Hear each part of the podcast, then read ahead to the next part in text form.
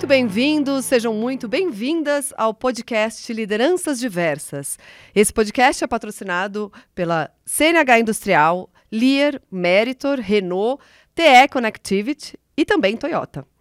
Aqui vocês irão conhecer a história de grandes profissionais do setor automotivo e da mobilidade e seus desafios no setor e na diversidade. Falaremos com mulheres, negros, LGBTI+, PCDs, jovens, 50 mais e muitas vezes com lideranças que se enquadram em muitos desses eixos ao mesmo tempo. A ideia aqui é te inspirar, mostrar curiosidades sobre suas vidas e carreira. Hoje a minha convidada é uma mulher automotiva incrível. Ela é alemã e atua no setor automotivo desde 1989. Acumula mais de 30 anos no grupo Daimler e hoje é CFO da marca Mercedes no Brasil. Foi eleita a liderança pela diversidade no setor automotivo, uma categoria especial do Prêmio Automotive Business 2022, entregue durante o ABX 22 em setembro. Katrin Pfeffer, que honra ter você aqui conosco. Seja muito bem-vindo, espero que eu tenha falado direitinho o seu nome e seu sobrenome. E é um prazer ter você aqui com a gente. Muito obrigada, Paula. É um prazer meu estar aqui, falar com você. Eu adorei, fico muito feliz de ter recebido esse prêmio de vocês do Automotive Business. Bem legal. E o nome tá tudo perfeito. Você já passa como alemã. Ah, já tô, já tô promovida então. já tô aqui fluente. Já tá aí. Me conta um pouco sobre sua carreira. A gente vai começar falando um pouquinho da sua carreira. Eu queria saber a sua formação, quando que você decidiu ser uma mulher automotiva, porque na verdade, né, foi desde o comecinho lá da sua carreira. Você dedicou aí mais de 30 anos numa única empresa, num único grupo automotivo, que não é muito comum hoje em dia, né? É, e menos comum ainda é o tempo que as mulheres ficam numa montadora. Né? Hoje elas ficam, na verdade, aí uh, cinco anos. E você já está mais de 30. Conta tudo isso pra gente. Como é que começou essa carreira? Como que é estar tá tanto tempo assim num grupo como esse que você está atuando hoje? Começou muito, eu acho, com bastante coincidências. E eu mesmo até falo sempre que não fui eu que escolhi Brasil, foi Brasil que me escolheu. E eu acho que foi igual da, da indústria também. Na época, em 89, era para escolher, putz, o que eu faço com a minha vida? Uhum.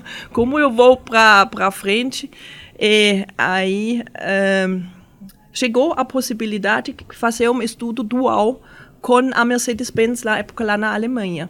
Então eles fazem uma parceria com uma universidade lá na Alemanha e você fica tipo seis meses na universidade e seis meses com uma empresa que dá esse suporte. Então é legal, você vai para a universidade e você ganha dinheiro no mesmo tempo. Maravilhoso, aprende na prática. É. Qual foi essa universidade? Qual a sua formação? A minha formação é economia e administração com foco na IT. Uau. É uma combinação estranha, eu sei aqui no Brasil está bem diferente, mas na Alemanha você pode combinar um pouco mais, uh, mais, mais, uh, como se chama, conteúdos, é? Do, na uni isso, exatamente, exatamente. E depois você vai para a prática na indústria. E daí você chegou lá na Mercedes, fez né, uns seis meses, mais ou menos? Que é, o, é o programa é sobre três anos. Três então é anos. é tipo um rodízio. Você sempre tem esses cinco, seis meses universidade, aí cinco, seis meses um, empresa. Você faz estágios em várias áreas. É, é sobre três anos tô, com esse rodízio. Aí você passa pela área financeira. Eu passei por RH. Você passa. Eu fui na logística, até fui na produção. Então você conhece um pouco a empresa em total para depois ter uma facilidade melhor entrar e já conhecer e ter um network aí na, na empresa. E o que, que te fez apaixonar pelo setor que te trouxe até, até hoje aí na tua carreira? Eu sempre fiquei na área financeira e na verdade não é, não, eu, não é verdade. Eu comecei na área IT. Realmente, comecei na IT, fiquei quase três anos na IT, logo depois da universidade na Mercedes. E aí mudei, eu pensei, putz, eu fiz também o foco economia e administração, então um pouco nesse lado. E aí eu fui uh, para a área de controle. E aí começou a minha paixão, eu acho, pelos números. ver, ver a empresa, ver o número, uh, o mundo pelos números.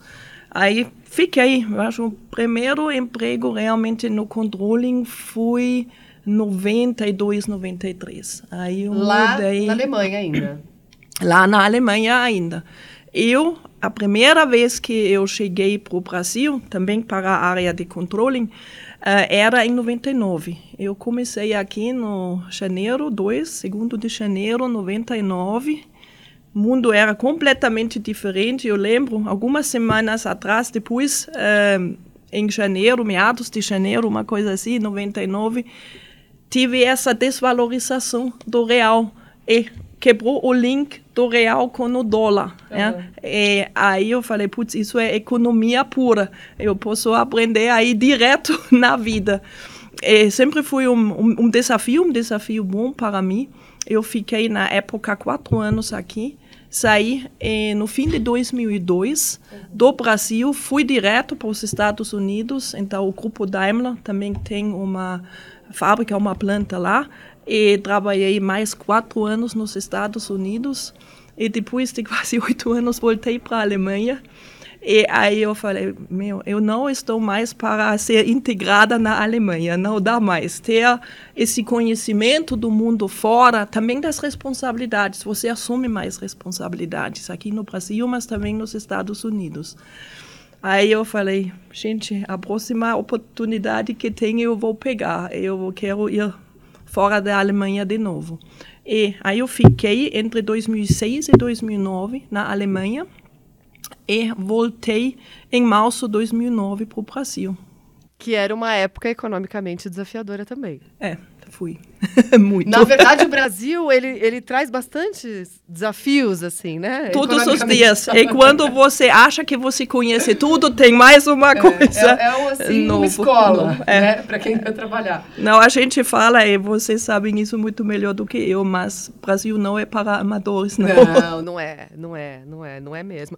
Mas, assim, é, é fácil você estar tá numa empresa há tanto tempo e continuar encontrando desafios, uh, realizações, né? Porque existe aí também é, muito aquele tabu que não é muito comum hoje as pessoas estarem, né, fazerem carreira numa empresa. Era há muito pouco tempo, mas hoje em dia já não é mais, né?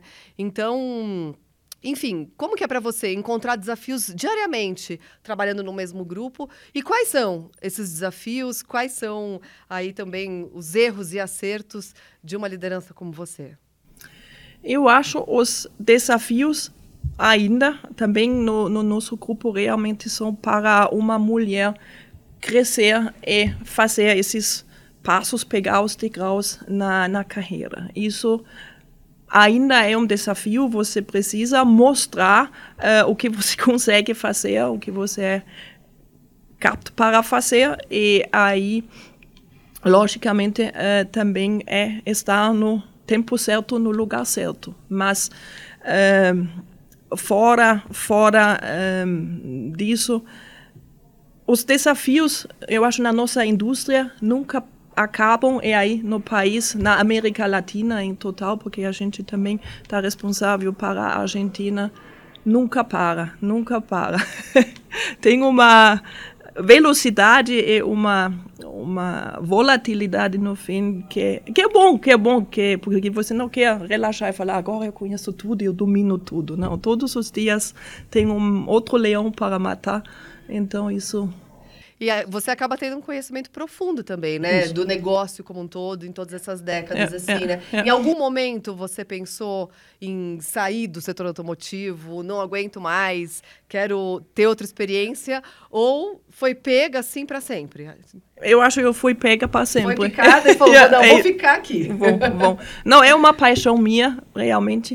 Uh, eu gosto também dos carros, nos falamos antes, eu tenho alguns carros antigos uh, em casa, não, ah, não sei conta, desse Já conta que todo mundo vai perguntar quais tá, são qual é, carros. Qual é? Quais carros? É um Fusca vermelho e uma Kombi vermelho e creme. Ah, todo é. mundo achou que não ia ser carro alemão, né? é, é assim. Por que o Fusca e a Kombi? Eu não sei. Fusca, é claro, não foi o primeiro carro que eu me lembro dos meus pais na Alemanha, o Fusca. Então, o Fusca é a minha infância, tipo. Aí eu queria um, um Fusca com certeza. E Kombi é um sonho. É, a Kombi realmente é um sonho. Num dia eu quero andar pela América Latina com a Kombi e conhecer. A Kombi é tipo esse estilo viagem, liberdade, aí já, vi, já, já, vi que temos na, na, na, nossa, no nosso pedacinho para falar de vida pessoal, já sei que a gente já vai ter bastante tema aqui, bastante assunto. É, você foi a primeira mulher a ocupar um cargo no board da Mercedes-Benz Brasil. Está aqui no Brasil desde 98, claro que teve aí, né, algumas idas para a Alemanha, para os Estados Unidos, mas, né, começou a se integrar aqui totalmente com a cultura brasileira, né? Por que que você decidiu ficar aqui? Né? Agora vamos falar de Brasil, de você aqui no Brasil. Qual que é a tua visão aqui sobre o mercado brasileiro, né? os desafios que você encontra aqui e o que, que te encantou nessa terra que te fez querer ficar aqui? Eu amo o Brasil, eu amo São Paulo, então é, isso eu acho é uma base boa para ficar, mas o que é, realmente eu acho é, me, me deixou, não sei, agarrada aqui no, no Brasil, são os brasileiros mesmo. O, o estilo, o trabalho em time, uh, a abertura, também o calor uh, dos brasileiros aqui é, é, bem legal que eu gosto. Você tem um outro trabalho na Alemanha, o um trabalho em conjunto do que você tem aqui. É, eu não quero falar que é mais leve aqui, com certeza não. Os desafios até são maiores, nós falamos antes mas um, ehm, você tem um, um trabalho tipo mais familiar. Yeah? Quando eu cheguei aí, em 99, eu me senti em casa, direto. Eu não tive esse, ah, para onde eu pertenço, como eu vou achar amigos. Foi tipo natural, pessoal, os colegas falaram: não, hoje você vai jantar comigo, você vai conhecer a minha casa, no fim de semana vamos para a praia. Então foi tão legal e tão integrativo também que eu falei: não, isso é. Isso combina comigo, isso é o que eu estava procurando. E então até hoje eu estou aqui. E você percebe isso muito no dia a dia do trabalho, né? Sim. Essa diferença Sim. cultural que existe Sim na Sim. Alemanha, na matriz, ou nos Estados Unidos, ou aqui no Brasil. É. Eu, isso, isso é diferente mesmo.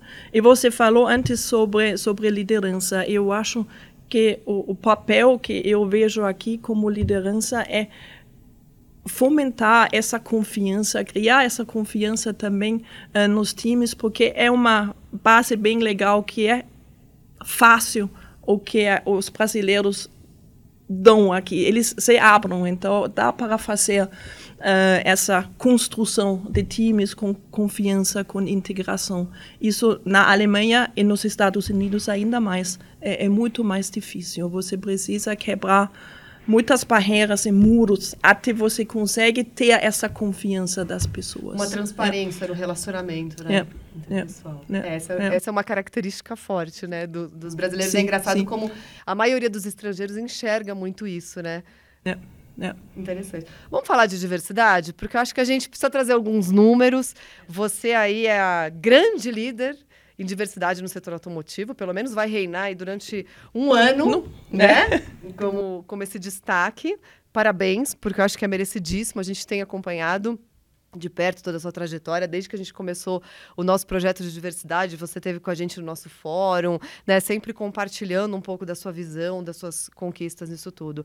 É, mas, enfim, você foi eleita por defender que um ambiente composto por pessoas diferentes, né, com bagagens e pensamentos plurais, é de fato estratégico para os negócios, né? E, e, isso é um benefício também para a sociedade. Acho que foi bem isso que você trouxe agora.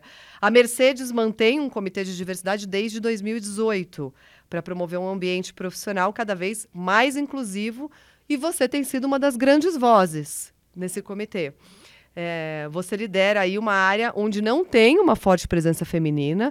Me espanta até né, essa escolha em 1989, né, que já não, hoje não é tão comum, naquela época acho que menos comum ainda.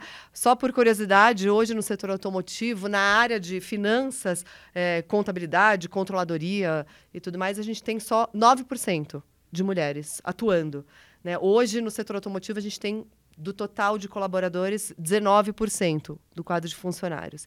E na liderança, a presença feminina é só de 12%. Apesar de ter um grande esforço aí das empresas né, em fomentar a diversidade, a gente está longe do ideal especialmente pela representatividade né, inexistente aí da sociedade, que tem mais de 50% do público feminino nas empresas. O que, que você acha que tem que ser feito para atrair as mulheres para a empresa, para a gente fomentar mais esse debate de diversidade e esse tema evoluir cada vez mais no setor?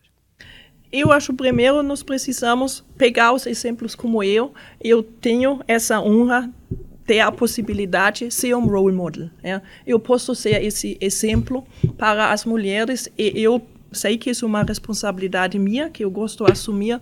Eu posso desenvolver as mulheres e mostrar um, um caminho para andar nessa nessa direção, fazer uma carreira na nossa indústria, mas também na área financeira. E eu acho aqui na Mercedes conseguimos muito bem. Também estou bem feliz, com muito orgulho, que nós conseguimos desenvolver bastante mulheres. Nós temos, eu acho, mais do que 9% na, na nossa área, também em, em cargo de, de líderes. E isso, para mim, é o mais importante. Você precisa mostrar para as nossas uh, colegas mulheres que tem esse caminho. E vale a pena para lutar e falar: não, eu vou mostrar que eu consigo, eu consigo fazer o mesmo cargo. E aí ajudar, abrir as portas, ouvir as pessoas também. Uh, eu acho isso é um dos papéis bem importantes que eu tenho, que eu também assumi com, com essa função de ser CFO e a primeira mulher no board aqui na, na Mercedes. Então, aí eu falei também, eu, eu quero fazer parte dessa, desse time, desse grupo de, de diversidade, porque no fim, o que é diversidade? Diversidade inclui todo mundo, inclui homens, inclui mulheres, branco, negro.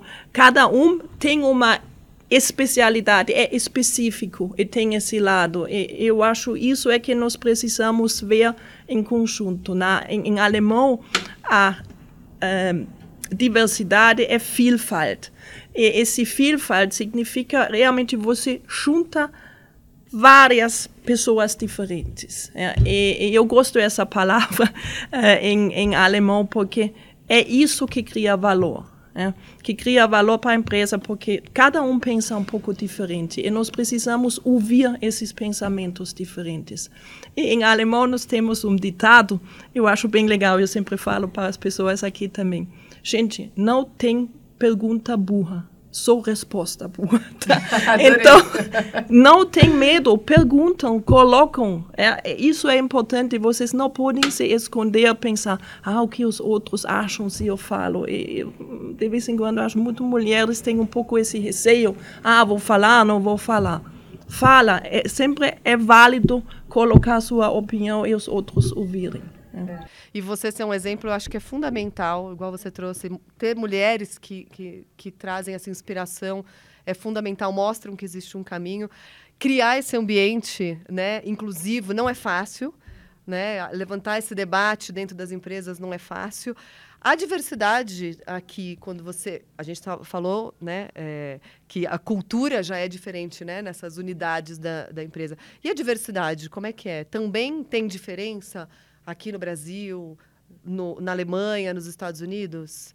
Não só os programas, mas o ambiente, a representatividade? Eu acho o pela cultura tem uma certa diferença, é? mas em geral não tem. Mas como eu realmente isso é a minha experiência, eu vejo que os brasileiros em geral são mais integrativos aí é talvez um pouco mais fácil é, lidar com essa filfa, com essas pessoas diversas que você precisa juntar ou você quer juntar, do que talvez na Alemanha. Eu tenho um exemplo. A minha mãe, ela é cega. E quando ela está aqui no Brasil comigo, é muito legal. Qualquer lugar a gente vai, as pessoas ajudam, respeitam, sabem como tratar, também não tem esse medo de encontrar com a minha mãe. Na Alemanha é muito diferente. É? as pessoas têm um pouco receio, ah, como eu trato ela, é, o que eu faço. E aí nem sempre todo mundo ajuda direto. É. Então, aí eu, eu vejo isso. Aí os brasileiros, eles vão lá, dão um abraço para minha mãe e realmente, cara, posso ajudar? Leva isso, eu vou cortar a carne aí no restaurante. Isso não acontece na Alemanha. Eles têm muito ainda esse, sabe, como eu trato. Um bloqueio. É, é. Talvez se, seja muito mais cultural do que intencional, né? É, Na é, verdade. É, Mas isso ajuda para a diversidade também. Ajuda muito. E você acha que ter tido né, a tua mãe em casa, né, sendo cega, isso de alguma forma te sensibiliza para também trabalhar de uma forma mais profunda a diversidade? Com certeza. É. Com certeza. Você tem outras antenas. Você está olhando também uh, diferente. Você está percebendo, ah, aí uma pessoa precisa ajuda e não faz mal. É, é bom aceitar, não é falar, não, você não consegue, deixa-me. Não, mas é normal. É, ofer você faz a, a oferta, eu posso te ajudar, posso fazer, posso cortar a carne. Isso ainda é um tabu. Ah, eu acho que até no Brasil, de vez em quando, é, dependendo é. do ambiente que a gente está, acho que ainda existe um é. pouco. A gente precisa ampliar um pouco esse diálogo, né? Nas empresas, enfim, Isso na é. sociedade, Isso né? É. Eu quero falar um pouco da Catherine uh, fora desse mundo corporativo. Você já deu aí uma dica de que tem a sua Kombi e de que queria né, poder dar umas boas viajadas aí mundo afora, ou Brasil afora, né? Enfim. É, o que, que você gosta de fazer no seu tempo livre? Você tem algum hobby? Você tem alguma herança cultural? Né? Porque você viveu bastante tempo da tua vida na Alemanha, né? Que você faz questão de manter ainda? Como é que é? Eu adoro fazer caminhadas. E eu acho eu foi uma das primeiras aqui em 99 tentando procurar fazer caminhadas aqui no Brasil. Na época estava bastante difícil achar trilhas, guias que que fazem, porque aqui no Brasil é diferente. Você precisa guias para acompanhar você, não, não tem muita sinalização ou infraestrutura nesse sentido. Você fala de caminhadas na natureza, cam... Isso, assim, trilhas. Oh, trilhas, montanhas. Montanhas, então é uma caminhada mais radical. É, exatamente, três, quatro, cinco dias. Aí isso eu adoro. Eu comecei lá a achar uma turma já em 99, agora na minha volta em 2009. Eu uh, da, dei continuidade, procurei de novo uh, pessoas que gostam de fazer caminhadas e eu posso falar a caminhada que eu adoro, a melhor caminhada que eu já fiz aqui foi aqui no Brasil e uh, nós fomos, foi uma caminhada de cinco dias, bem bem forte, nós fomos para Monte Roraima. Então, eu conheço esse pedaço também mais no caminho. É, é, é. Conta mais. O que, que você conheceu lá de, de interessante? O que, que te marcou tanto nessa caminhada? Nessa caminhada, me marcou muito a diferença e também a grandeza do país. Porque você anda cinco dias e, e não tem nada. É? Você tem as pessoas do grupo, você tem um, o guia, e pessoas que ajudam, que ajudam a cozinhar, levar o equipamento e tudo, mas é, é você e a natureza. E é tão diferente lá, lá em cima, na, na Roraima, na, na Monte Roraima especificamente, do que, por exemplo, aqui na região São Paulo, ou do Sul, ou Minas. É, é tão diferente. Aí eu percebi, esse país é diversidade. É diversidade. É, é, completamente. São vários países dentro de um país, né? É, Todo mundo é, fala. Exatamente, é, isso mesmo. Uma, e, uma eu adoro, cultural. adoro mesmo o meu grande plano, objetivo, sonho é subir o Pico de Neblina. Ah, já achei que tá fácil, hein? É. Né? só do tempo. É, isso, é, vamos ver se eu ainda consigo. Foi muito tempo, foi fechado, agora eles abriram de novo. Uhum. É, aí, aí você precisa 10 dias. Aí não tem jeito. Esse é selvagem mesmo. Aí vamos que vamos. Mas isso ainda está na minha lista. que demais. E falando, você me contou se você tem alguma herança cultural que você ainda mantém, assim, lá da, da, da, da Alemanha da tua infância, enfim, alguma coisa que você trouxe? O que eu tenho agora, principalmente nessa época do ano, eu também sou, tenho a honra de, de assumir essa responsabilidade, sou embaixadora da Oktoberfest São Uau, Paulo. Agora sim. Agora eu vou fazer propaganda. Esse ano é a quinta edição, então já cinco anos. Eu, para mim é o segundo ano nesse nessa função da embaixadora e isso traz e me ajuda também ficar com com esse, essa ligação da, da cultura alemã. E aí a comida faz parte, logicamente a cerveja. Uhum. aí isso é um, não dá para cortar. Gosta de uma então, boa cerveja, uma boa comida alemã? Eu sou mais do vinho, não tanto da cerveja, mas também gosto de uma boa cerveja. Mas a comida alemã de vez em quando faz falta aqui. É, e a nossa Oktoberfest, ela está à altura de uma Oktoberfest lá na Alemanha? Opa! É? Ó. Podemos nos Mas... considerar assim, quase alemães fazendo uma Isso, com certeza, com ah, certeza. Bom, ó, fica a dica então para todo mundo então, que não conhece a Oktoberfest, né? Por favor. Conhecer. Vocês são bem-vindas. Ah, eu quero conhecer, é. com certeza. Você sabe que eu nunca fui. Oh, nem então, aqui, nem lá. Esse ano vai ser a sua primeira vez. E me fala uma coisa, eu acho que todo, todo líder, assim, é muito difícil ter tempo para muita coisa, né? A gente fala muito agora no lifelong learning ou no eternal learning, né? Antigamente se fazia uma faculdade, uma pós-graduação, acabou, era aquilo e você seguia uma carreira. Hoje, na verdade, muita gente se reinventa ao longo da vida e vai ter quatro, cinco carreiras, falam-se até em mais, né? Como que você se atualiza? Como que você se mantém aí... É, com conhecimento apurado? Eu acho esse lifelong, o life-wide learning, como alguns falam, é agora realmente uma um, mudança bem, bem forte que todos nós tivemos essa, essa necessidade de acompanhar por causa da pandemia. Né? Com uh, as restrições de encontrar com os times, com os colegas, fazer tudo virtual numa telinha, videoconferência. Eu acho isso acelerou bastante a nossa necessidade de mudar também o jeito de aprender. Hoje, para mim, eu acho isso faz parte desse, desse, dessa mudança drástica com a pandemia. A gente aprende todos os dias. Não é mais eu estou fazendo um curso na faculdade não sei, da segunda até quarta, e aí isso eu faço por três anos. Não, você aprende com os seus colegas, você aprende na internet, você tem webinars, você tem, eu não sei, uma variedade de possibilidades fazer esse learning. Então, para mim, é um learning no dia a dia, que é também um papel bastante importante para os líderes. Você precisa levar o seu time nesse caminho um aprende com o outro, uma área com a outra área, mas também o líder precisa assumir essa nova forma de, de aprender e, e, ficar aberto. Eu falo é, também para os colegas, eu, comecei com faculdade de novo, é, eu entrei num curso Uh, sobre ESG está focado no S, no social.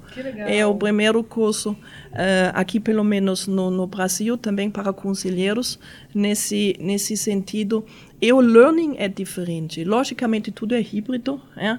E como eles tragam a matéria é muito mais discussão interativo é?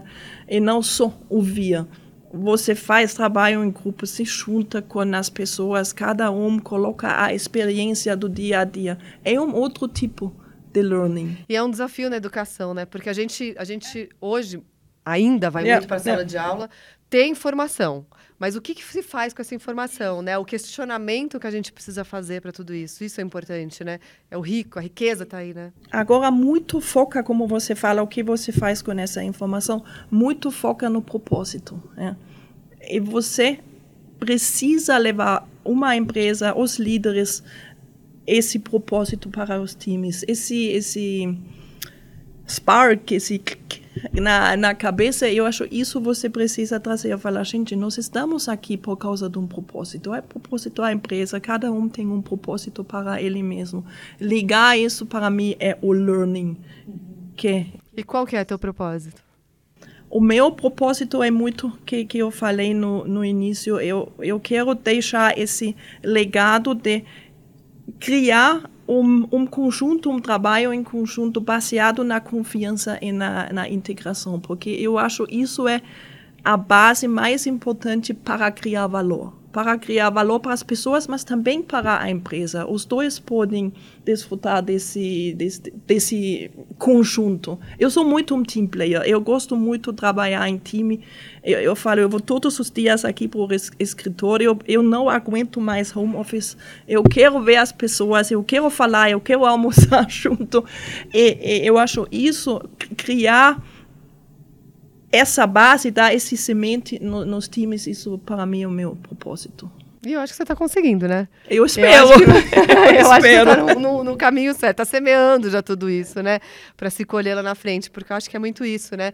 É, a gente está numa fase, acho que ainda muito de colocar sementes, né? Isso. Nesse campo, né? Acho que, que rapidamente espero que a gente consiga colher tudo isso, né? A gente está chegando no fim, mas eu queria que você deixasse uma mensagem aí, como líder, né, sobre liderança também. Né? Acho que não só para as mulheres, uma especial para as mulheres, claro, né? De como que elas conseguem chegar lá, né? Qual que seria o seu conselho é, aí para que elas pudessem chegar lá, mas também é, uma mensagem sobre liderança. Né? Nesse contexto todo que a gente está, você trouxe aí esses desafios pandêmicos que tivemos, enfim, Livre. Posso falar? Pode falar. Eu, eu aprendi uh, na pandemia, eu também participei num, num webinar, uma, uma frase, um ditado que me marcou e que eu quero aí dividir também uh, com vocês. Eu acho isso resuma tudo a situação, a conversa que nós tivemos também aí. E a vida não é sobre esperar a tempestade passar, mas sobre aprender a dançar na chuva. E eu acho isso aqui no Brasil é o que mais você pode falar. É, é isso mesmo. Nós precisamos todos aprender a dançar na chuva. É. Perfeito, perfeito. Eu amei, eu ficaria acho que aqui horas conversando com você, Catherine. Eu também, porque muito obrigada. a gente se aprofundaria muito mais em todos os temas. Temos aí aquele tempo contado, né, para fazer os podcasts e tudo, mas eu Acho que mergulharia muito mais a fundo para conhecer tudo, que acho que você tem muita história boa para contar. Obrigada. Queria te agradecer muito por estar aqui com a gente. É... Nós conversamos hoje aqui com a Katrin Pfeffer. Achei que já estou, né? Fluente no alemão. Absolutamente. CFO da Mercedes-Benz no Brasil. Katrin, Super obrigada por estar conosco, por compartilhar tanto da sua jornada e por trazer tanta inspiração para todos nós e para tantas mulheres também, porque eu acho que isso também é fundamental nos dias de hoje. Foi um prazer mesmo. Muito obrigada a você. Obrigada. Essa é a série Liderança Diversas, uma produção de Automotive Business, patrocinada por CNH Industrial, Lear, Meritor, Renault TE Connectivity Toyota. Eu sou a Paula Braga, quem edita o programa é o Marcos Ambroselli, a direção de arte é do Luiz Prado e a nossa trilha sonora é do Chibruski, o Guilherme Schildberg. Obrigada e até a próxima.